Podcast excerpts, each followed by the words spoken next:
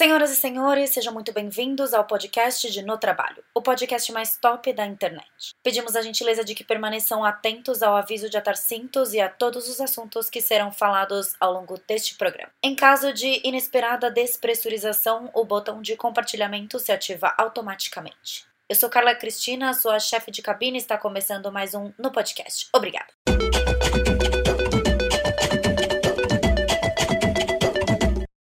Oi, pessoal, estamos em mais um episódio de No Podcast e eu sei que eu dei uma falhadinha aí, porque entrou umas férias no meio, entrou um trabalho muito louco. Vocês sabem como que é a minha rotina.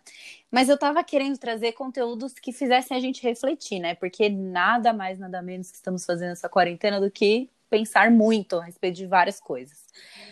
E aí eu trouxe uma convidada muito especial, que é uma seguidora minha, que se tornou uma amiga e eu queria trazer ela porque ela tem uma história de vida muito legal. Inclusive, ela me mandou um dos e-mails mais emocionantes que eu já recebi até agora, é, desde a minha, meu início da minha carreira como criadora de conteúdo. Então, eu quero chamar ela aqui. Pode entrar, Ale Tarpani! Olá! Nossa, que Tô me sentindo uma diva. Ah, mas você é mesmo, né? Você é uma pessoa maravilhosa, inspiradora, incrível. E eu trouxe você aqui, Ale, para você não inspirar só a mim, mas você inspirar outras mulheres, porque uma coisa que eu valorizo muito no meu Instagram é a rede de apoio entre nós mulheres, sejam elas é, brancas, negras, gordas, magras, hétero, bi, trans, é, gay, jovens e mais velhas. Então eu queria que você se apresentasse e falasse quem é você na fila do Instagram de no trabalho? Bom, é, eu sou atualmente pesquisadora na área de materiais aeronáuticos, né? Eu sou doutora em engenharia, em engenharia aeronáutica, trabalho na área de melhoramento de materiais, que são os materiais mais nobres, né, usados na aviação. Mas eu sou formada, sou graduada em Química, fiz um mestrado na área de Química Analítica com produtos naturais, mas muita gente até questiona, né? Nossa, mas você saiu de produtos naturais para materiais. É que eu uso uma técnica né, de análise, enfim, de estudo desses materiais, é, que ela é multidisciplinar. Então, assim, eu migrei, mas eu continuo fazendo basicamente as mesmas coisas, só mudei o objeto da minha pesquisa. Eu tenho 46 anos, eu tenho um filho de 15, estou no meu segundo casamento. Na verdade, eu encontrei o amor da minha vida na maturidade, o que foi uma coisa assim maravilhosa, foi um divisor de águas na minha vida. E super inusitado, né, Ali? É, bem inusitado. Se bem que uh, as mulheres, elas tendem a acreditar que depois de uma certa idade, você já não se apaixona mais, é, você já não desperta tanto desejo, ou você não tem tanto desejo, enfim. E eu lia muita coisa a respeito disso e às vezes eu encontrava um caso ou outro que falava, não, é possível sim você se apaixonar, você se sentir desejável, você desejar e uhum. isso faz muito bem para nossa autoestima, né? Isso é Exato. é realmente uma coisa que nos incentiva muito em vários, vários aspectos, né? Não é muito essa questão. Eu não vejo como essa questão, por exemplo, de você ser dependente de um homem para se autoafirmar. Não é nada disso.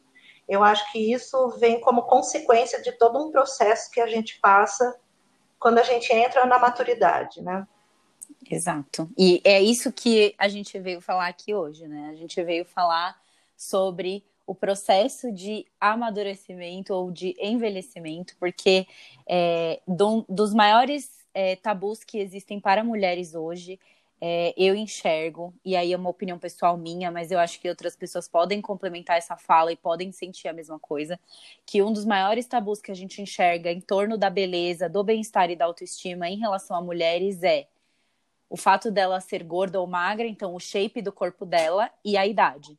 Exato. Que são ainda coisas que são muito latentes na nossa sociedade. A gente ainda vive uma pressão muito intensa da mídia, das, de, de pessoas, então, de, de, outras, de outras pessoas que estão dentro do nosso círculo, por ser eternamente magra e eternamente jovem. Exato.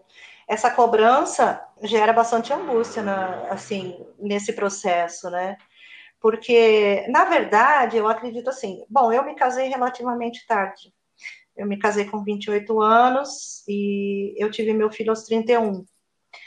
E quando a gente está nesse período de desenvolvimento de carreira, que também ocorre bastante né, nessa fase dos 30 anos, uh, a gente está muito atarefado, digamos assim, né? A gente está construindo um relacionamento, a gente está uh, investindo na carreira, mas também bate aquela culpa de, ah, eu vou investir na minha carreira, vou deixar meu filho de lado.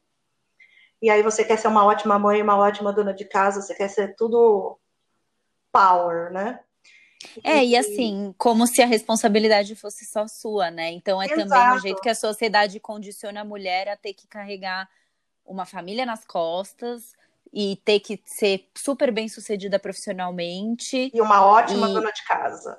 E uma ótima dona de casa, exato. Então, assim, são três responsabilidades muito grandes, enquanto o homem. Ele tem uma dessas responsabilidades só que, que é cobrada dele. na né? carreira, né? Exato. E, enfim, aí você fica nessa faixa aí, eu acredito, né? Claro que há exceções, né? Uhum. Mas você tem uma faixa etária onde você está muito envolvida nesses processos todos.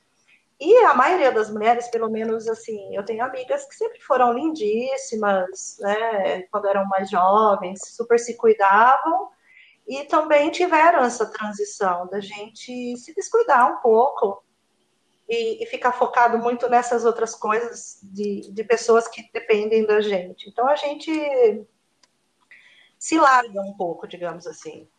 Então isso é um fato, tipo, é, é comum, é comum, é comum que a mulher é, a mulher esqueça dela por conta do filho e até é até meio que, eu não sei se a gente, se é o, o, campo da gente falar disso, mas até pode ser de que isso é até admirado, né? De que, tipo, uma mãe que se dá muito ao filho, ela isso. não vai ter tempo para ela mesma, isso é até meio que endeusado pela, pela nossa cultura mesmo, né?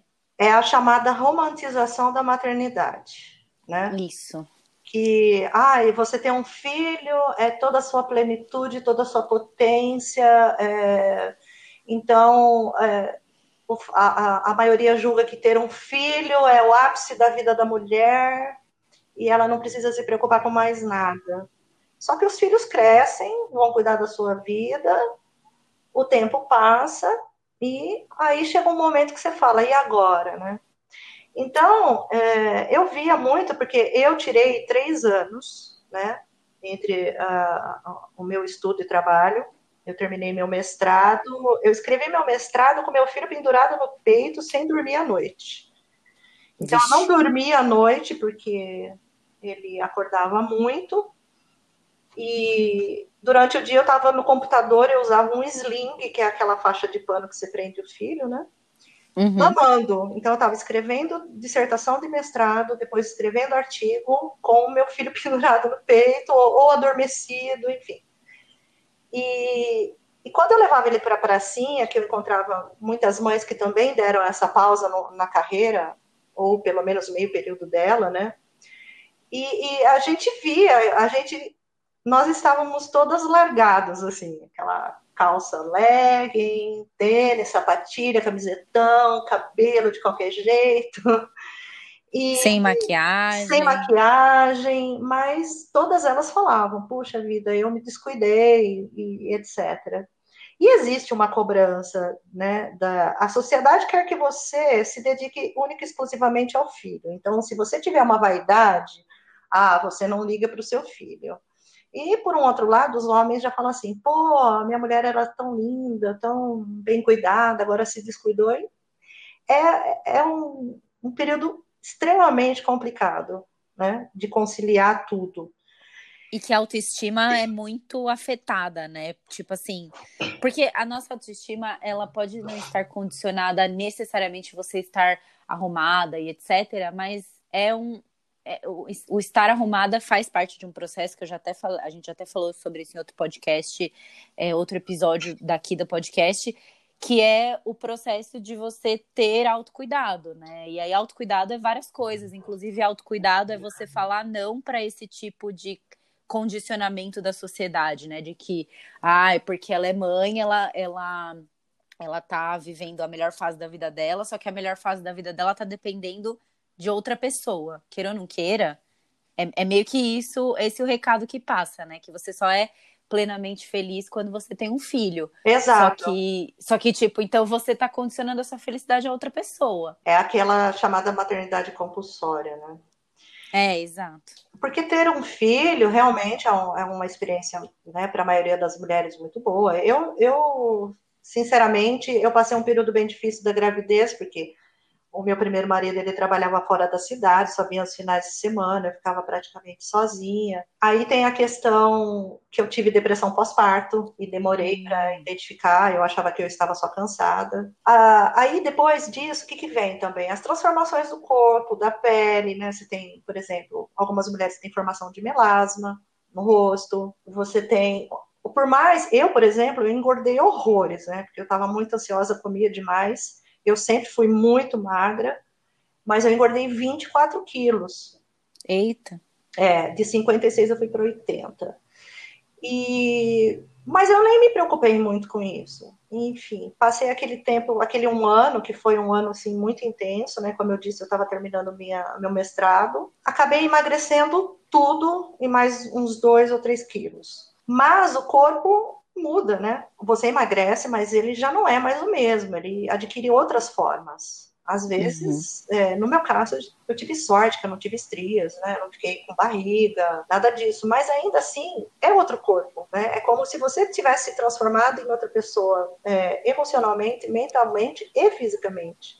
Por mais que as, as mulheres falem, ah, mas você emagreceu tudo, eu não emagreci. Ainda assim, é, é algo novo. E depois desse processo todo que eu tirei para ficar com meu filho, é, quando ele já podia falar, eu botei ele na escolinha e foi retomando, né? Eu tinha terminado um mestrado e como eu sempre quis seguir a carreira acadêmica, eu fui fazer doutorado. Ok, galera, agora chegou a vez de encher a bola da mulher madura. E essa questão de moda e maquiagem, para mim, desde menina, sempre foi uma coisa assim que era um mundo muito lúdico para mim. Bom, eu sempre fui bem vaidosa na questão de cuidar da pele. Eu sempre usei filtro solar, né? Que na época já se é, divulgava muito a importância dos filtros solares. Então, eu usava meu filtro solar, usava o famoso creme Ponds, que tinha uma propaganda mega glamurosa. E depois eu lembro que eu comecei a usar, acho que foi nessa época que foi lançado o Renew da Avon, os primeiros Renews, assim, e eu comecei a usar o, o creminho da Renew. Acho que eu tinha uns 25, 27 anos. Por volta dos 36, 37 anos, eu me divorciei. E aí foi toda uma fase de mudanças de novo na minha vida. Eu tive que adaptar toda a minha rotina, eu estava fazendo doutorado, dava aulas e cuidava do meu filho, era uma rotina bastante corrida. E, mas ainda assim eu tinha um tempinho para de manhã cuidar da minha pele, né? Passar um filtrinho solar, um blushzinho, né? Uh, a primeira make assim que eu comecei a adotar no dia a dia foi aquela base mineral, né? Uhum. Que ela era prática. E depois eu descobri os protetores com cor. Então, basicamente, eu usava protetor com cor, máscara de cílios, batom e blush. Uhum. E seguia assim, até que chegou um, um momento que eu, eu já vinha, já desde os meus 20 e poucos anos, eu já tinha problema de endometriose, muitas dores, já tinha, inclusive, feito uma cirurgia aos 27 antes de ter meu filho, né, antes de casar até. E aí eu, eu comecei a ter de novo esses problemas. Precisei é, levar em conta a, o que os médicos falavam de eu ter que tirar meu útero. E aí eu, logo de cara, não absorvi essa ideia e fui levando isso. Mas por que, por que para você foi difícil isso? Porque, veja bem, hum, para mim, e eu li bastante coisa a respeito disso, né? Como pesquisadora, a gente sempre vai fuçar tudo. Uhum. O útero é o símbolo da mulher, né? É o símbolo uhum. da feminilidade. Né? Queira ou não queira, a gente é muito ligada a isso, né? Sim. Então, uh, eu estava caminhando para os 40 e eu sei que tem todo esse aspecto hormonal, né? Porque não são. E você não estava com planos de ter filho de novo, né? Porque às vezes, quando a pessoa está com plano de ter outro filho, ela até fica relutante quando surge essa, esse diagnóstico, né? Então. No seu caso, mas- era uma coisa. Não, não era só isso. Na verdade, o que, que acontecia? Eu tinha saído de um relacionamento e, embora eu não quisesse arrumar um novo relacionamento tão cedo como não fiz, eu ainda cogitava. Ah, eu falei, vai que nesse meio tempo eu encontro alguém que não tenha filhos e queira ter filhos. Uma coisa é você ter a possibilidade de escolher não ter, a outra é você não ter mais a possibilidade, né? Uhum. Então, isso mexeu sim comigo. Não que fosse um dos meus maiores planos ter outro filho, mas ainda queria deixar em aberto.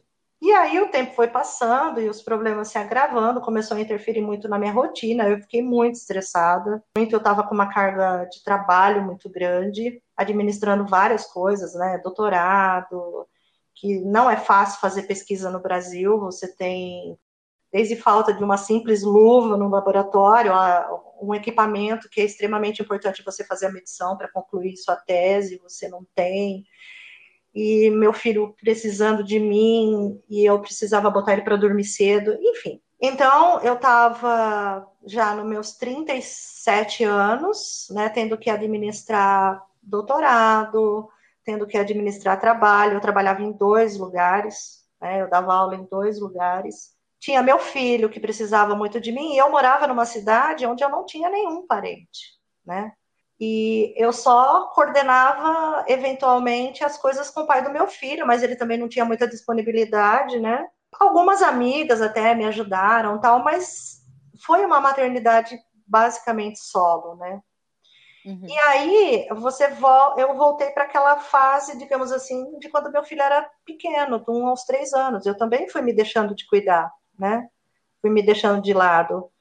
E o estresse, eh, a gente sabe, né, nos casos de endometriose, é bem comum hoje em dia, já está bastante divulgado isso, né? Ah, não só o fato da gente deixar para ser mãe mais tarde, menstruar muito até, mas o estresse que a mulher vive hoje em dia impacta muito na, nas glândulas, né? E muita gente falava assim: ah, tira logo esse útero, você vai se livrar de um problema, vai ficar bem.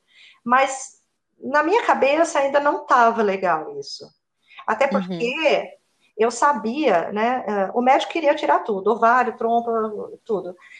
Mas eh, o médico falava assim para mim: ah, mas se você não tirar o ovário, você vai continuar produzindo hormônio. Eu falei: opa, mas o, o, o- o- é o estrogênio que é produzido no ovário, a progesterona é pelo útero. Então eu já sabia que eu ia ter a minha menopausa antecipada. Uhum. E Isso também te afetou muito, né? me Porque- afetou, porque eu vi a minha mãe entrar na menopausa precocemente e ela sofreu muito, né? Depressão, cansaço, irritabilidade. Eu falava, meu Deus, se eu tiver que lidar com tudo isso, já não basta toda a carga que eu tenho. E aí a pele Você não, tá pre- você, você não achava que você estava preparada para isso, né? Até porque também, além do- dos sintomas físicos da menopausa, tem o psicológico, né? Porque Tem, você é, tá existem os. envelhecendo. É, são Você acorda milestones da fala. mulher, né? Você fala, agora eu estou mudando de fase, né? Eu estou envelhecendo. E é muito difícil você aceitar isso, né? Por mais que você se sinta bem fisicamente, você olhe para o espelho e goste da sua pele, ainda assim é uma fase muito complicada. E a sua autoestima fica afetada. Isso, eu, eu acho que 90%, pelo menos, das mulheres entram numa crise, né? Porque é- acaba sendo um divisor de águas. É, que E- quando eu, entre... eu, eu, eu sei assim, pelas minhas amigas que já fizeram 30 anos e que as que estão perto de fazer, já tem, já começa aquela mini crise, né? De tipo, ai, porque agora eu vou fazer 30. E, e aí acho que para a mulher os 30 anos é um marco muito é, importante, assim, no amadurecimento completo da mulher. E depois, meio que meio que acho que a, a gente fica condicionado a achar que a- se a gente não tá no auge aos 30, a gente nunca mais vai estar no auge, né? Exato. Tipo assim, ai, minha vida, se eu não tiver 100% resolvida aos 30 anos, acabou, porque eu não tenho mais tempo, né? Exato. E é uma ilusão. É, na verdade, a gente pode se reinventar a todo momento, mas eu acho que vai muito da cabeça, né? Da gente ah, ter esse tempo para pensar. E eu não tinha tempo para pensar. Ou eu convivia com as dores, com mal-estar físico, ou eu tirava meu útero e talvez até enfrentasse uma reposição hormonal e tem muitas mulheres que não se dão bem com reposição hormonal, né, sintética. Uhum. E a gente sabe que os produtos naturais, por mais que aliviem alguns sintomas, não, é, não são a mesma coisa. Então, é, foi um ritmo muito louco, um estresse, é uma fase muito, muito complicada. E a minha autoestima começou a cair, né? Eu tava. É, porque, na verdade, o que, que acontece? A gente começa a perder colágeno com 27, 28 anos. Né? Uhum. Já sinto esse efeito, inclusive. É exponencial, né? Embora eu olhasse no espelho e, e sei lá, acho que no meio daquele turbilhão todo eu nem notava minhas rugas, minhas manchas, enfim. Mas é, esse negócio de ter que tirar o útero para eu talvez ter uma qualidade de vida me afetou demais. E aquela questão também, ah, será que eu vou continuar sendo uma mulher plena em todos os aspectos, né? E aí uma cobrança, né? Uma cobrança, né? E, e aí acabou que eu comecei a ficar doente, né? Eu estava já com cirurgia marcada, que também foi um estresse para eu fazer essa cirurgia, adequar na minha rotina, enfim. Eu acho que também tem uma cobrança muito grande no sentido de que é, você, como mulher doutoranda, você tem uma entrega e o homem doutorando ele tem outra entrega, porque ah, de novo, né?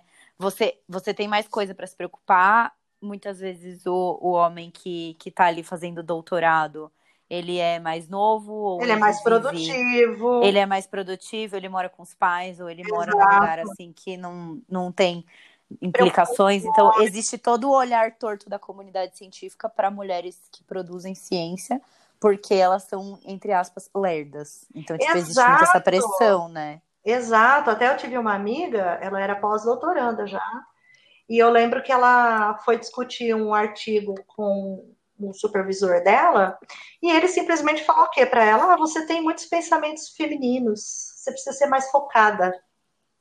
Sabe? Então é. a gente enfrenta esse tipo de coisa, né?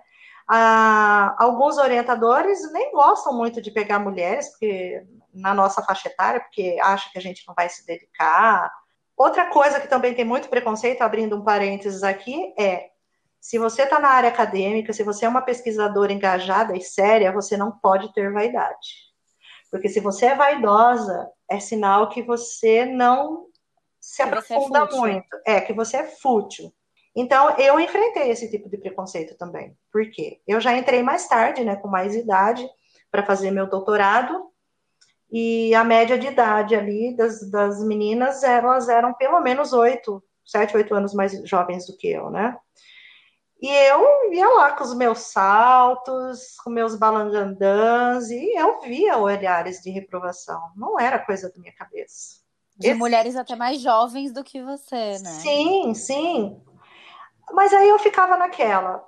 Eu, eu, eu acho mais ridículo eu resolver vir de tênis jeans, é, tênis, jeans e camiseta do que eu assumir meu próprio estilo. Afinal, eu sou mais velha, né? Uhum. Então, a idade, a, com a idade vem um pouco do foda-se, né? É. Então, assim, você se preocupa com o que as pessoas pensam, obviamente. Mas, mas não é uma coisa lado, que. Você fala, eu sou isso e acabou. Né? É. Eu tô aqui por um objetivo e dane-se o resto, né? Então, num primeiro impacto, você sente, mas depois você né, sublima isso e segue, segue em diante, né? Uhum. Então, é, o que eu percebi é: beleza feminina não casa com academia. é muito difícil você fazer essa conciliação, né?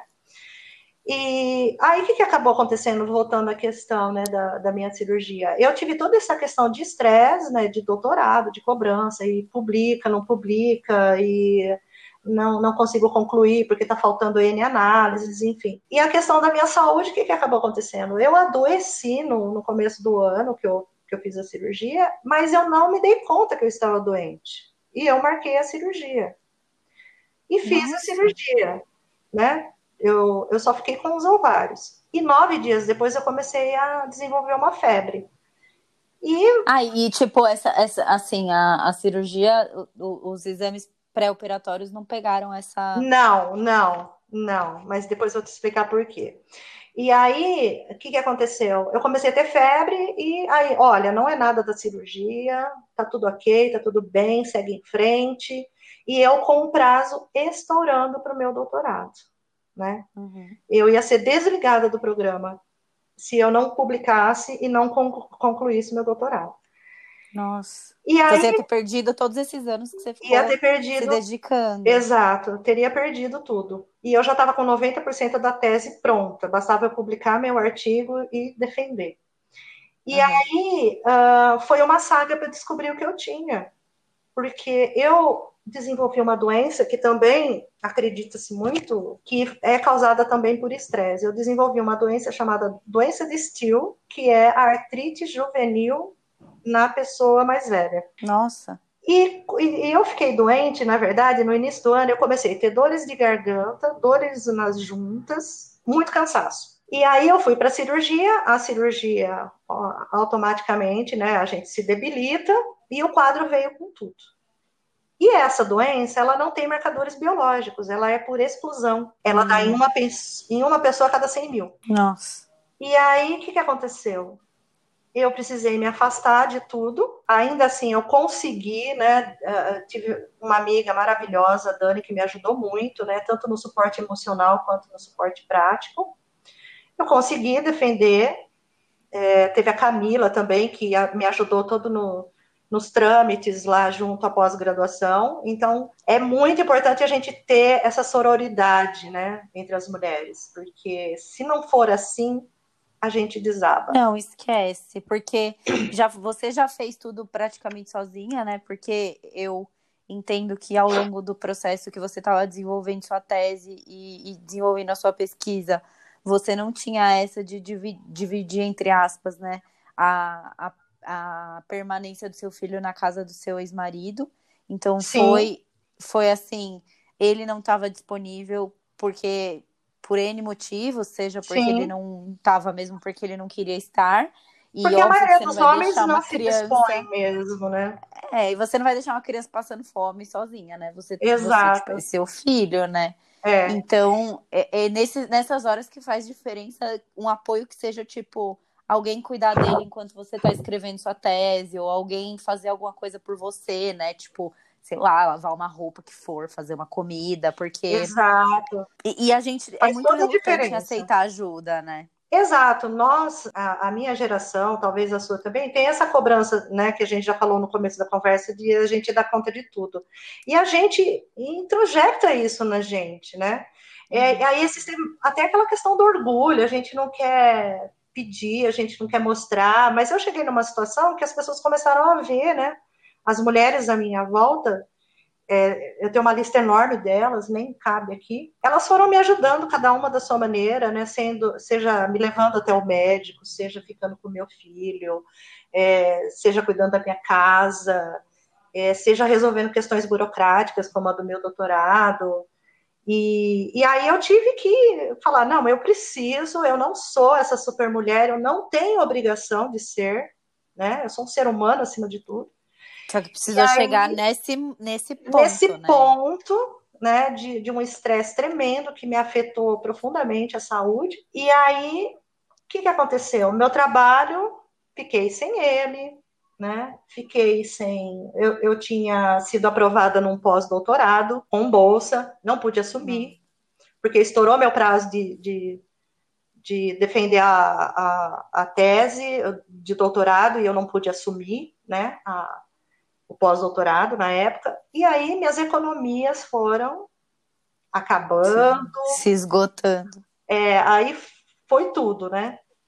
E, e quantos anos você um tinha nessa época? Nessa época eu tava com 42 anos. É, você não tava mais super anos. jovem, né? Tipo, já era, não. já era a hora que as pessoas acham que você já tem que estar tá no auge do no auge. Top, do auge. né? E eu estava no sentido contrário. Ladeira abaixo. Ladeira abaixo. E aí eu até que chegou um momento que é, o meu filho já estava desenvolvendo até sintomas de ansiedade, né? Ele começou roendo unha, depois ele roía os nozinhos dos dedos. E aí chegou num ponto assim, eu falei, bom, vou ter que apelar para minha mãe. E Orgulho totalmente cidade. ferido, né? Demais da conta, demais, assim. E aí eu falei com a minha mãe, e ela falou, então vem morar aqui, enfia suas coisas aqui e recomeça do zero. E Como que isso, foi para você isso, tipo, esse sentimento? olha, é terrível, né? É um sentimento de fracasso mesmo, né? De assim, tipo, meu, em que fase da minha vida eu me perdi que virou tudo isso? Você começa a se culpar, você começa a, a fazer um, um review de tudo é, e tentar descobrir onde você errou, o que, que você podia ter feito, mas isso daí é totalmente improdutivo, né? Eu acho que a gente só tem que olhar para frente, ver o que você pode fazer a partir daí, né? E sim, pedir ajuda. Não é feio, né? Você admitir que você precisa de ajuda. Eu acho que feio é afundar de vez e, e não ter mais como voltar. Ok, galera? Agora chegou a vez de encher a bola da mulher madura. E aí eu voltei para minha cidade, né? E, e fui morar com a minha mãe. Foi uma fase bem difícil, porque eu e minha mãe somos pessoas bem diferentes. Nós já tivemos nossas diferenças no passado, e aí ter que resgatar uma série de coisas. E, e aí. E, com- e ainda mais com toda a questão do orgulho ferido de voltar para casa dos pais aos da mãe, né? no 42 anos. É, tipo, tipo assim, é um, é um negócio assim. é, eu nem, eu nem imagino. Assim, eu com 28, se eu tivesse que voltar para casa dos meus pais, já seria um negócio pesado para mim. É inimaginável, né? A gente não cogita. E, e aí, o que, que aconteceu? Eu vim para uma cidade menor, né? Que é um terço do, do número de habitantes da, da que eu morava. E aí eu estava totalmente sem dinheiro para nada, né? Só para o meu filho. E aí, o que, que acontece? Eu tinha roupas muito boas, eu tinha acessórios muito bons, calçados, maquiagem, perfumes. E aí, eu já estava, né, começando a me recuperar da minha doença, e, e aí comecei a batalha de novo, de procurar emprego, de, de um pós-doutorado e concurso, enfim. E era muito engraçado, porque assim, uh, eu fui morar, né, no, na casa da minha mãe, ela mora num, num bairro de classe média, e eu tinha vendido meu carro, voltei a andar de busão. Uhum. E é diferente de São Paulo, né? Onde você está em São Paulo, todo mundo anda de salto, de terno, de. É, é, é muito democrático, né? Ninguém fica te olhando. Não.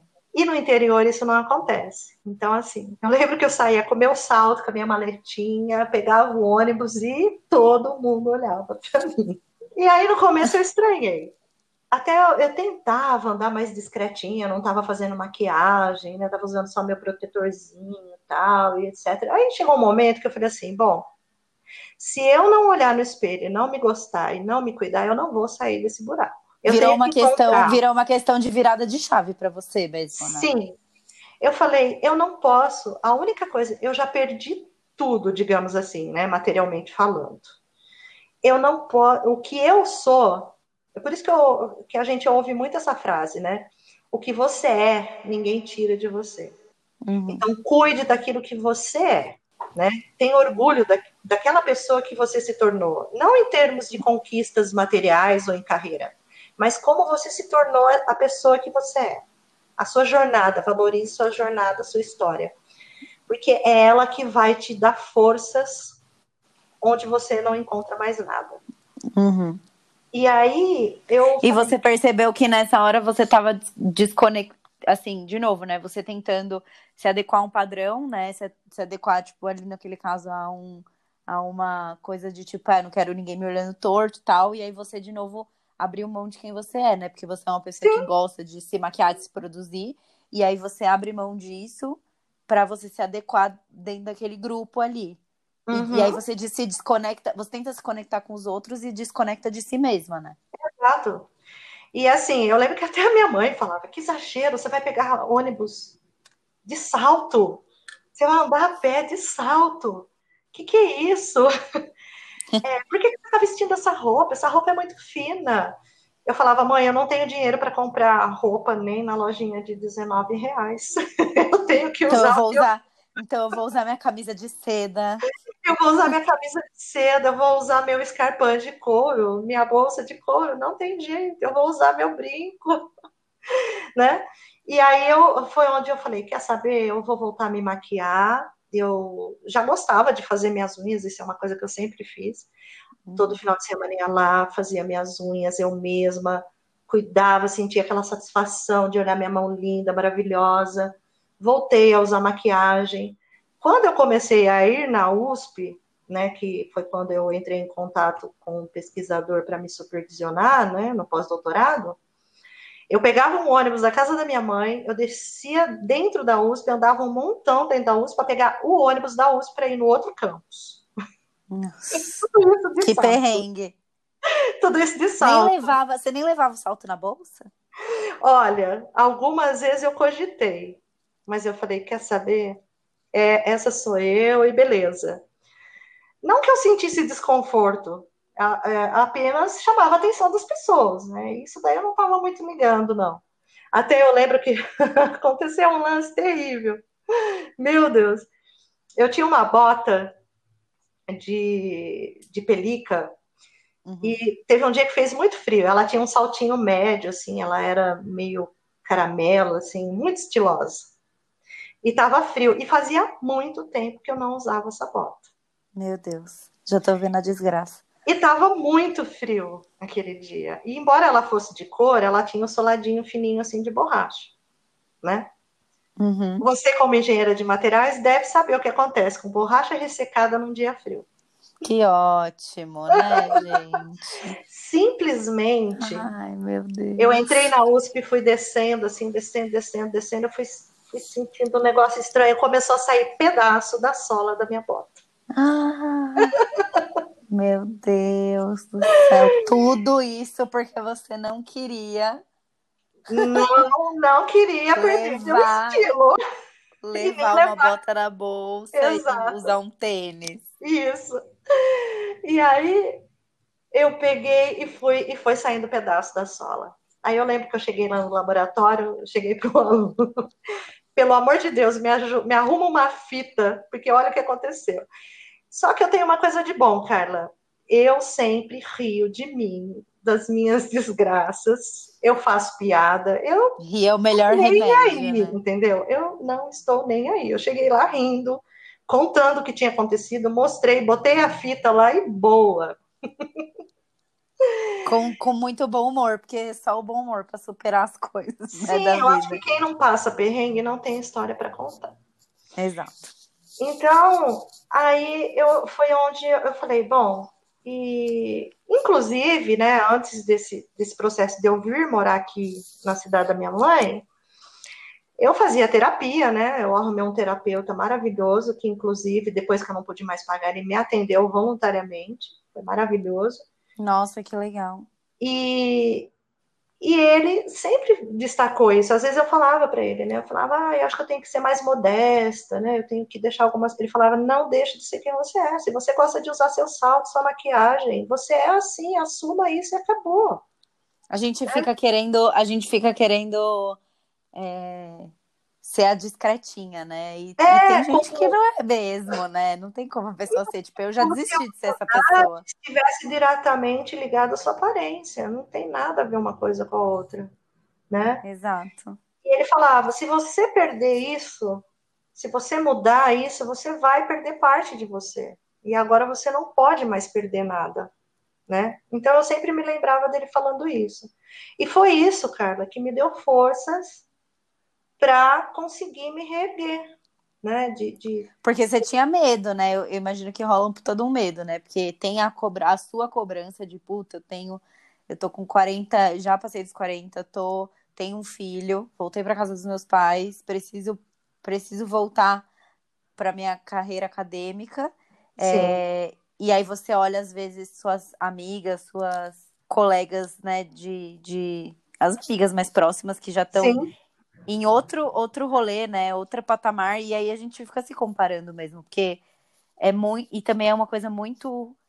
É, que acontece muito com as mulheres é, é, ficar se comparando, né? A gente Exato. se compara a todo momento. E isso acaba e, sendo um processo muito solitário.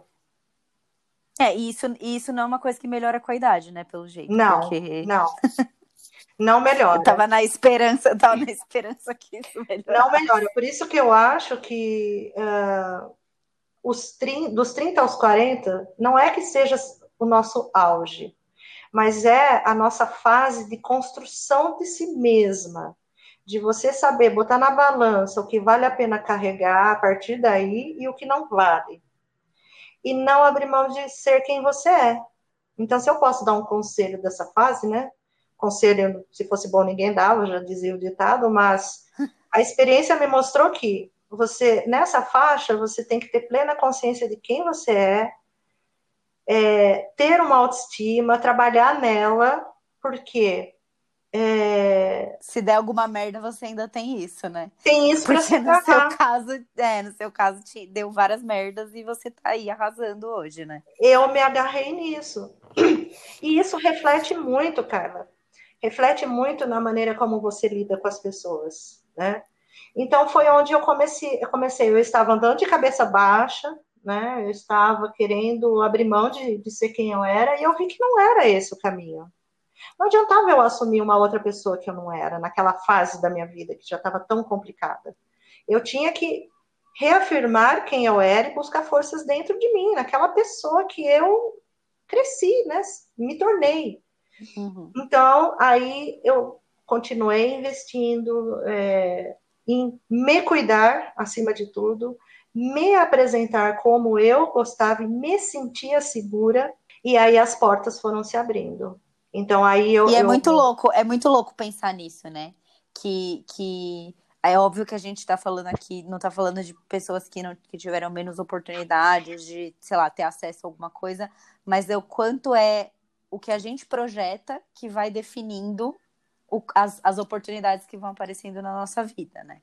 Então Sim. você sempre se projetou, assim, né? Uma vez que você percebeu que isso era importante para você e que você precisava correr atrás disso, é, é, foi sempre dessa forma que você se apresentou e isso se projetou. Então, tipo, até o fato de você ter é, encontrado o amor da sua vida no, depois, né? Tipo, Sim, depois dos 30, 30 todo. É, depois desse processo todo, é reflexo do quanto você estava disposta a ser você mesma, independente independente da, dos comentários das outras pessoas, independente do que como uma mulher acadêmica deve ser ou se portar, porque eu acho que também é, eu tenho muitas seguidoras que são da carreira acadêmica por causa da minha faculdade, né? A minha faculdade uhum. sempre foi muito orientada para o meio acadêmico.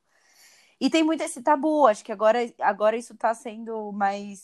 Assim, as pessoas estão mais é, percebendo mais que isso não tem nada a ver, mas durante muito tempo é, é, existia esse julgamento e, e, quantas oportunidades você teve por conta disso, né? Por você abraçar a sua essência e Sim. você a, assumir essa essência para o mundo, né? Então, porque eu acho assim que o principal de tudo seja sempre fiel ao que você é. Essa é, é, é, é o grande o grande reforço, a grande coisa que você, que você pode se apoiar na sua vida. Uhum. E, e aí, ne, ah, sem contar que nesse meio tempo, né, que eu, que eu vim morar com a minha mãe, antes até, né, de eu vir morar com a minha mãe, eu aceitei outros trabalhos. Eu trabalhei em joalheria de shopping, eu trabalhei numa pizzaria, é, eu trabalhei em eventos. Então, assim, eu, eu fui me virando mesmo. E aí, o que, que aconteceu? É, você falou dessa questão da academia, que hoje em dia as pessoas estão mais abertas. No entanto, existe ainda a diferença também de grandes cidades e pequenas cidades.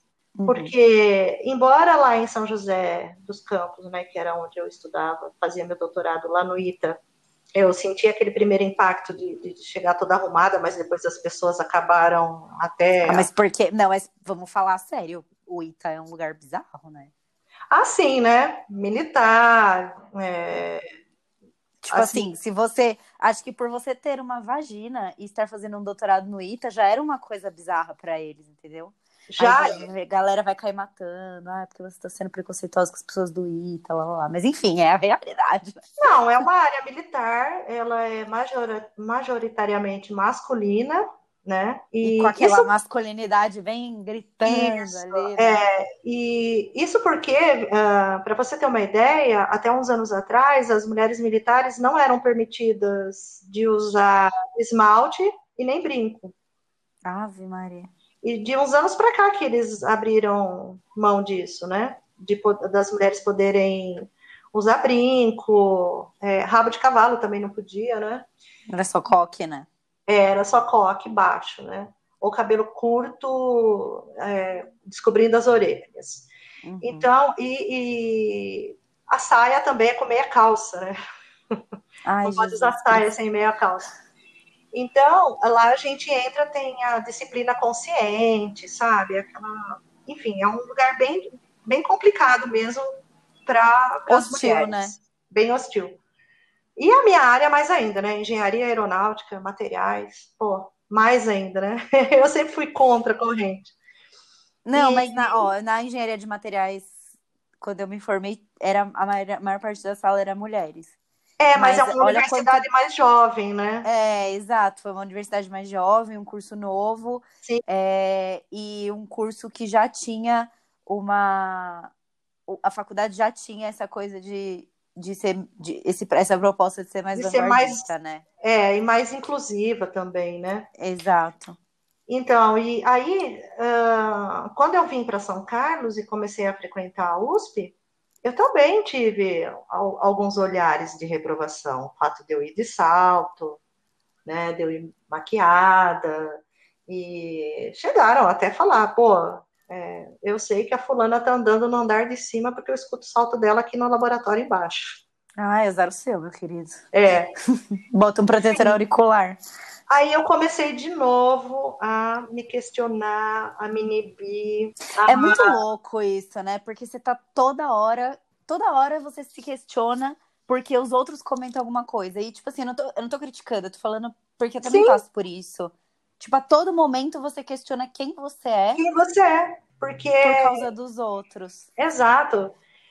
E aí eu comecei de novo a me questionar e mas veja bem, todo o processo, tudo que você recebe de negativo também pode se transformar em algo, né? Assim, é, é sempre um, uma experiência para você também se conhecer. Sempre é tempo de se conhecer. E aí eu comecei de novo a reavaliar meu visual, minha maquiagem, meu estilo. E aí eu comecei a ver que a USP já era um ambiente menos formal que o ITA, né? Que São Carlos é uma cidade pequena, é uma cidade mais onde você é mais à vontade, digamos assim, né? Que é muito mais comum as pessoas irem no cinema, no shopping de bermuda, chinelo e tudo mais. Uhum. E aí eu, eu de novo é, olhei para dentro de mim e me redescobri novamente. Foi aí que eu comecei, no caso, foi nessa época que eu comecei a buscar looks, né, assim, mais mais modernos, porque nesse processo todo eu também já não estava mais me reconhecendo naquele visual. Eu estava eu, eu usando o que eu tinha, mas também já não refletia mais quem eu era, porque de certa forma aquele visual meio clássico, né, estava um pouco sisudo até. E aí eu falei, não, eu não sou mais essa, né? Agora eu estou mais leve. Então eu comecei a buscar cores, comecei a me interessar mais por uma para uma maquiagem mais elaboradinha, mais coloridinha, a usar umas sapatilhas mais divertidas, né, uns acessórios mais alegres, mais tipo sem ser material metálico, né, aqueles mais coloridos de, de resina, enfim, todo um processo que eu passei e que uh, eu comecei a, a exteriorizar na minha maneira de vestir de novo eu me redescobri. Então, eu tive basicamente três ou quatro etapas, né? Eu fui a jovem rebelde, tomboy, depois eu virei a, a jovem senhora clássica, e hoje em dia eu não sei me definir mais e eu acho isso ótimo. Eu uso o que eu Porque gosto. Porque você tá aberta, você tá aberta, né? Eu tô muito mais aberta, eu tenho uma aceitação de mim muito melhor. Foi no meu ambiente de trabalho que eu conheci meu atual marido. E hoje em dia eu, eu tô totalmente conectada comigo, sabe? Eu olho para o espelho, vejo as minhas rugas, mas é meio clichê falar isso, né? Mas cada ruga conta uma história, né? Uhum. Você lembra, né? Ai, esse melasminha aqui, ah, essa ruguinha aqui, né? Por exemplo, na região aqui do, do prócero, que fala, né? Que é essa região entre as sobrancelhas. Sim eu tenho uma ruga profunda de um lado só, porque na verdade eu tenho uma cicatriz aqui. então formou só uma ruga. Se eu não tivesse essa cicatriz, eu ainda não teria essa ruga no próximo aqui. Sim. Entre os olhos. Cada... Então, literalmente, elas contam histórias, né? E, então, e, e para você, o processo de envelhecer era um, um medo? Você tinha esse receio? Então, Carla, diante, tirando aquela fase de tirar o útero, né? Que me deu uhum. um start, assim, me levou a vários questionamentos. Na verdade, eu me questionei mais na questão de continuar sendo mulher, né? Mulher, assim, uh, na questão da feminilidade, né? Representativa. Eu acabei que eu não tive muito tempo para pensar, nossa, estou envelhecendo, nossa, uh, caramba. Eu estava, antes de eu, de eu ter essa retomada, eu já estava me admitindo bem mais velha do que eu já sou. Então, assim, eu já estava pensando, eu tenho um pouco de cabelo grisalho, né, que é de um lado só. Eu falei, ah, não vou mais fazer luzes, vou assumir meus grisalhos. Ah, agora eu não vou ficar ligando muito mais pro meu peso, não. Ah, tudo bem, eu já, né, Fora isso, eu não, não fiquei assim, nossa, tô envelhecendo, caramba, eu tô com flacidez, nossa, uma ruga, minha pele tá seca. Ah, ah, eu acho que a minha grande sorte foi eu ter conhecido o meu marido nessa fase, e aí eu, eu fiquei me achando linda, maravilhosa e poderosa de novo. E aí, foi um estímulo para você, né? É, e, e, a gente tem uma diferença de idade, né? Ele é 12 anos mais velho que eu, e ele fala que eu sou uma menina. ele fala que eu sou uma garotinha. eu falo para ele, não exagere, não exagere. e ele fala que o que ele gostou em mim foi justamente a minha alegria, o cuidado que eu tinha comigo, a minha resiliência, a minha vontade de fazer as coisas. Então, eu acho que tem tantas outras coisas que a gente pode considerar, né, que o envelhecimento traz, que ele agrega, que rugas e manchas são meros detalhes. Hoje em dia tem N alternativas aí para você né, resolver. Eu, por enquanto, não fiz nenhum procedimento, mas eu não descarto. Ok, galera, agora chegou a vez de encher a bola da mulher madura. Eu ainda estou de boa comigo, mas eu não E acho que o segredo é fazer de boa consigo mesma. Porque eu acho que a partir do momento em que você faz um procedimento para você corrigir algo ou melhorar algo, esperando que isso vá fazer a sua autoestima voltar, não. Você está fazendo errado. Porque Exato. também esse é o, essa é a questão com, com é, mulheres é, um pouco mais velhas do que eu, que já começam a pensar, tipo assim, ficam nessa noia. Eu não posso envelhecer eu não posso envelhecer porque se eu envelhecer acabou, sabe? Tipo, se eu envelhecer, a minha autoestima vai embora. E aí você espera que o procedimento vá fazer Resolver. você recuperar, exato. E, e, e, meio que dá o efeito contrário, porque toda hora você vai procurar alguma coisa que você acha que não tá perfeito e você vai tentar ficar aperfeiçoando isso. Só que nunca vai estar tá perfeito se você já não. não. se você já não se olhar no espelho e já não se sentir perfeita, independente do seu peso, da sua idade, de tudo, né? Do seu, do, se o seu rosto é assim assado, se você tem ou não tem rugas, cabelo branco. Então, é, é meio que isso. Eu acho que, eu não sei, né? Olhando de fora, eu vejo que a, a idade, a maturidade trazem um pouco mais dessa clareza. Só que ainda assim é muito fácil você se deixar levar, porque a pressão que a gente sofre de fora é muito maior do que às vezes a nossa vontade de, tipo, permanecer do jeito que a gente tá, né? Porque eu imagino, eu não sei se você já sofreu, mas eu imagino que deve rolar às vezes até uma cobrança, assim, tipo, ah, você não vai fazer um botox? Tipo, eu já sofri essa cobrança, tipo, ai, faz um botox na testa, um botox preventivo, e, tipo, gente, eu não quero fazer botox. Tá é, mas bem. eu também já, eh, amigas até bem intencionadas, não, não me chateio com elas, entendeu? Que falam, nossa, você tem a pele tão legal, né? Você é tão bonita, por que, que você já não faz um botox para não cair tudo de uma vez, né? E, uhum. Mas eu, eu tive amigas que fizeram abdômen, silicone, e que entraram numa depressão terrível, não se reconheciam mais, e eu tenho pavor disso. É, eu vejo alguns procedimentos estéticos, né? Hoje em dia está tão em alta a como é que fala? Harmonização facial. Mas o que, que é harmônico? Né? O que, que é? Qual é esse padrão de harmonia? Eu vejo alguns procedimentos que eu falo, não, eu não tenho coragem de fazer porque vai mudar muito aquilo que eu estou acostumada a ver e eu tenho medo de não me reconhecer mais. Então, assim, eu não sou contra, eu cogito fazer, mas ainda não senti necessidade. Eu, eu procuro cuidar bem da minha pele, fazer meu skincare, tomar meus cuidados. É, eu, eu não gosto de me bronzear, nunca gostei. E eu vejo muitos efeitos do sol na minha mãe. A minha mãe é loira de olho azul e ela a vida toda gostou de tomar muito sol. Uhum. E hoje em dia ela trata cânceres de pele, ela tem a pele bem manchada. E hoje em dia ela cuida direitinho tal, mas enfim, tem coisas que não voltam atrás, né? Não. E ela já fez peelings e já tratou de N formas, mas tem coisa que não volta atrás. Então, se você pudesse cuidar enquanto jovem, né? Mas eu acho que o que até como química, né? Eu acho que o mais importante é você proteger do sol, é você não dormir de pele suja. Isso eu nunca fiz na minha vida.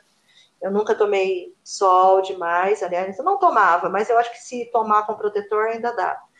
É, não dormir sem limpar meu rosto, não investir muitos anos em produtos muito caros, mas também sempre com bastante conhecimento daquilo que eu estava usando.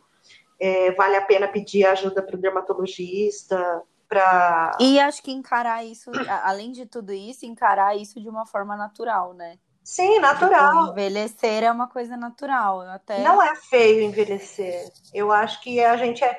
tem muito a agregar ainda, sabe? Pra, não, envelhecer não é um processo gente. lindo. Eu, eu olho assim, eu olho minha mãe, minha avó, minhas tias, eu falo, gente, é isso, sabe? Tá todo mundo, tipo, minha mãe, minha mãe, eu olho minha mãe hoje, eu acho que minha mãe tá no auge, sabe? Minha mãe tá com 50 e. Acho que minha mãe tem idade até parecida com a sua, Letra. Minha mãe deve ter. Minha mãe tem 51, eu acho. Uhum. É, pouca diferença. E, e ela tá no auge, porque ela tá linda, ela tem dinheiro, ela trabalha e ela tem tipo uma vida ótima, tem a casa dela, tem o carro dela, tem o marido dela, eles viajam pra cacete, fazem tudo, não passam vontade de nada e tipo, e não tem ninguém para se preocupar, porque né, eu já saí de casa, já vi minha Exato. Então, assim, Aliás, tipo, esse é um tá dos ganhos. Esse é um dos ganhos de envelhecer, né? Os filhos crescem, muitas mulheres na minha idade experimentam também uma um conforto material maior, elas podem investir mais nelas, né? Então é uma fase muito legal. Eu hoje eu me sinto no auge, no sentido da minha autoestima, de eu gostar de me cuidar, de eu estar bem com os meus cabelos brancos, com as minhas rugas, com a minha flacidez. E eu acho que eu ainda tenho alguns pontos em mim bonitos que eu posso realçar. Não vai, não vão ser o cabelo branco ou a ruga que vai me deixar feia. A mulher não é feia porque ela tem rugas. Eu acho que ela sempre tem algo bonito que ela pode usar a favor dela. E se ainda assim ela achar que, ah, não, vou fazer um procedimento, mas isso tem que ser mesmo por ela, ela achar que isso vai fazer bem para ela e que ela vai saber lidar com aquilo. E não em função dos outros. Ai, mas o meu marido está me achando velha.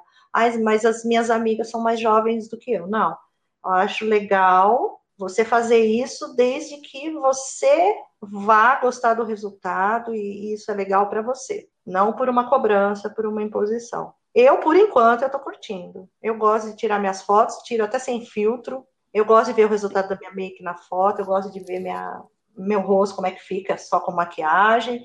Eu quero olhar para essas fotos e falar, pô, nessa idade, é, essa idade eu, aqui nessa foto eu tinha tantos anos e olha que legal e lembrar de mim assim. Desapegar um pouco dessa perfeição, né? Até a perfeição que o próprio Instagram e as redes sociais colocam na gente, né? De pele, de, de corpo, porque, putz, é você e você. E, meu, você é o seu maior recurso na vida, né? Não Exato. importa se você. Só foi, embora eu tenha tido ajuda de várias pessoas, de várias situações, eu só encontrei força dentro de mim mesma aquilo que eu fui buscar lá dentro, aquela força em mim pela minha jornada. Então, eu acho que a mulher madura, ela tem que valorizar muito a jornada dela. Eu acho que nos momentos que ela está com a autoestima baixa, ela tem que falar: Poxa, eu cheguei até aqui. Eu passei por isso, eu passei por aquilo, eu envelheci, mas, poxa, eu tenho uma história linda e meu corpo conta isso. É isso que dá força, no fim das contas, né? Eu acho que você pode recorrer a várias. Você pode fazer sua yoga, é, você pode correr, você pode usar maquiagem, mas nunca neguem quem, nunca negue quem você é para satisfazer o outro. Faça por você, busque quem você é. Então, é, foi Por- dentro de Porque mim é isso, é isso que vai estar, é isso que vai estar com você até o final da sua vida, né? Exato, é só aquilo que você se tornou, isso ninguém tira de você. A gente, bens materiais vêm, vão, às vezes você pode até ter sorte de ter uma vida plena, materialmente falando, mas são coisas, né? Aquilo que você é, ninguém te tira. É, e é, é, é em você mesma que você vai buscar forças para driblar as adversidades que surgem. Exato. Nossa, arrasou muito. Eu eu concordo plenamente com o que você falou.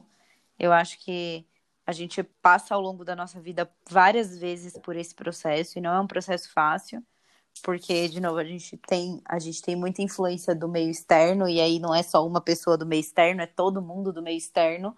Então às vezes até você fica se questionando se você tá certa mesmo de se vestir dessa maneira, de pensar dessa maneira ou não. Mas o segredo é abraçar isso e, e enxergar valor nisso, né? Sim, Enxergar, enxergar e, e perceber que sim, você enqu- enquanto você acreditar, acho que o para mim principal é enquanto você acreditar que você está no auge, você estará no auge. exato. Você, É, não, você não pode deixar de acreditar nisso. É você que, que faz acontecer. No caso, eu usei o Instagram de forma positiva, né? Hoje em dia está se preconizando, eles estão defendendo tanto nessa questão de, olha, não siga pessoas tóxicas, pessoas que te despertam gatilho. No meu caso, uh, eu fui buscar inspirações, né, para essa nova Alessandra que estava surgindo. Descobri você, que é bem mais jovem do que eu, mas eu vi você, quando eu vi você postando seus looks, né? Na época você não estava muito com maquiagem ainda, você estava mais postando seus looks. Eu olhei para você assim, eu falei, nossa, ela é o que eu seria hoje se eu fosse jovem, né? Muitas propostas que você postava, eu adaptei para mim. Eu falei, nossa, ela é uma pessoa de visual alegre, descolado, e, e aí eu fui descobrindo a sua questão de, de, de, de ser feminista, de não ter papa na língua igual a mim. Então eu me A gente se identifiquei. identifica muito mesmo. É, eu me identifiquei com você e falei, poxa, é, eu não sou tão jovem quanto ela, mas eu posso encontrar jovem que eu já fui um dia dentro de mim, né? É, às vezes a gente fica com essa de querer se conectar com pessoas que são só da nossa idade ou do nosso nicho e não necessariamente. Às vezes a gente consegue extrair um aprendizado legal com pessoas que são bem diferentes, porque você justamente adapta, você enxerga as coisas que você consegue também se ver, se projetar e eu acho que é o, esse foi o maior conselho que você já me deu em todas as vezes que a gente conversa, é sempre assim, não deixe de ser quem você é. Não deixe, nunca deixe de ser quem você é, independente se você é uma pessoa mais expansiva ou mais introvertida, nunca abandone seu jeito por qualquer motivo que seja, porque é isso que te leva para onde você quiser ir. E é isso que vai é estar com você, né? que te fortalece, que te dá forças. E aí eu fui buscar lá, né, no fundo, aquela Alessandra com 25, 26 anos, é, como que eu pensava, quais as vontades que eu tinha, como eu era. Então eu me reconectei com a Alessandra jovem e dessa Alessandra jovem, né? É, então eu falo que você me deu um gatilho positivo.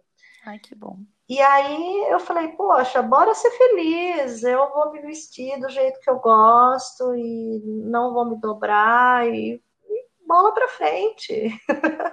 A vida tá aí, vamos ser coloridas. A moda hoje em dia é tão democrática, ela é um. Se vestir hoje em dia é um ato político, né? Se maquiar é um Total. ato político, tudo que a gente faz é um ato político. Eu acho que a gente tem que se expressar assim. Eu acho que a gente tem que ser o que a gente é. Né? Tem tantas alternativas, tem tantas tribos, tem tantos, tantas tendências, né? Hoje em dia a gente nem fala mais em moda exatamente, a gente fala em tendência, né? E cada um Exato. cria a sua própria moda. Então, eu acho que o, o Instagram ele deve ser usado da forma como foi para mim, assim, né? Deve não, quer dizer, eu sugiro, né? Eu sugiro que ele seja usado dessa forma. Pare de seguir pessoas que, que te, te dão gatilhos ou que te deixam mal. siga pessoas que você se identifique, pessoas que te inspiram, pessoas que você se reconecte consigo mesmo, né? Porque pessoas seguir... que dão esse espaço para você, né? Exato. Te seguir me ajudou a, a olhar para mim, jovem, a buscar uma força que eu sabia que eu tinha, estava lá no fundinho, e a me expressar, a expressar essa nova Alessandra. E sempre com muito bom humor, sabe? Você sempre foi solícita, é, sempre divertida, enfim, uh, até teve momentos que eu estava bem mal. Entrei no Instagram e vi você fazendo uma brincadeira, vi um look divertido seu, sabe? Então, eu acho que a gente tem que seguir exemplos que, que agreguem e esquecer a cobrança por padrões. Hoje em dia, eu acho que se existe moda, é totalmente fora de moda você seguir padrões. Esse é meu ponto de vista. Eu Arrasou. acho que tem que pegar uma tendência que você goste e criar a sua moda, a sua identidade, que era o que eu Nossa. fazia quando eu era nova. Não, e você tá certíssima. É isso. Tipo, eu nem tenho mais o que falar. Acho que você fechou com chave de ouro esse, esse episódio, que, onde a gente sempre tá pregando a palavra da autoestima nesse podcast. E agora de um outro ângulo, né? Do quanto Sim. a autoestima é importante nesse processo da gente se reconhecer como pessoa não importa a idade que a gente tenha, que eu acho que essa é a mensagem que eu queria passar, sabe? Eu não tenho medo, como eu falei, não tenho medo de envelhecer, mas eu sei que muita gente tem, muita gente que me segue tem, e isso é importante para que a gente é, a gente abrir a cabeça das pessoas mesmo. Porque então... só para finalizar, eu acho que quando a gente fica buscando a juventude eterna, a gente acaba não olhando para aquilo que a gente tem dentro da gente, que está se, se fortalecendo com o passar do tempo. Então, eu acho que a gente tem que buscar a construção da autoestima com o passar dos anos, para quando realmente a gente bater aquela, né, aquela coisa assim, envelhecer, né? Porque isso é engraçado, é, acaba sendo meio da noite para o dia. Existem alguns fatos na vida da gente que de repente a gente olha para o espelho e fala, poxa, envelheci. E agora? Então, aí a gente vai buscar dentro da gente mesmo como que a gente trabalhou nossa autoestima ao longo da vida. E é isso que, que, que vai agregar. É isso. Arrasou. Nossa, maravilhosa. Queria te agradecer. Eu por que agradeço tantas reflexões, insights maravilhosos. Eu sou muito grata. O Instagram me presenteou com várias pessoas que realmente fizeram diferença na minha vida e você é uma delas. Eu queria te ah, agradecer você por você. Um grato presente, pode ter certeza. E, gente, eu queria incentivar vocês a contarem no Instagram depois. Primeiro, se você sente à vontade, quantos anos você tem. E contar para mim também lá no Instagram, no trabalho, como que é essa jornada de você abraçar esse processo natural que todo mundo vai passar, que é a idade, a chegada, a chegada da idade, a chegada das rugas, a chegada de tudo isso que a gente conversou. E é isso. Obrigadão, Ale, pela sua participação. Eu que agradeço, foi um enorme prazer. Faça suas redes sociais para a gente te divulgar Ale também. Cris Tarpani no Instagram. É... Fora isso, eu não tenho mais nenhuma rede social, porque senão eu entro num loop infinito. Num loop infinito. Sei como é.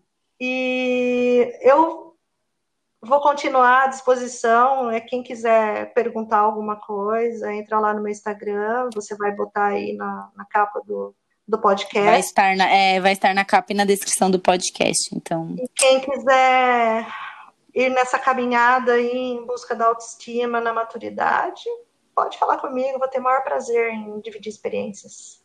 Tá Arrasou. Então é isso, galera. Muito obrigada e até o próximo episódio.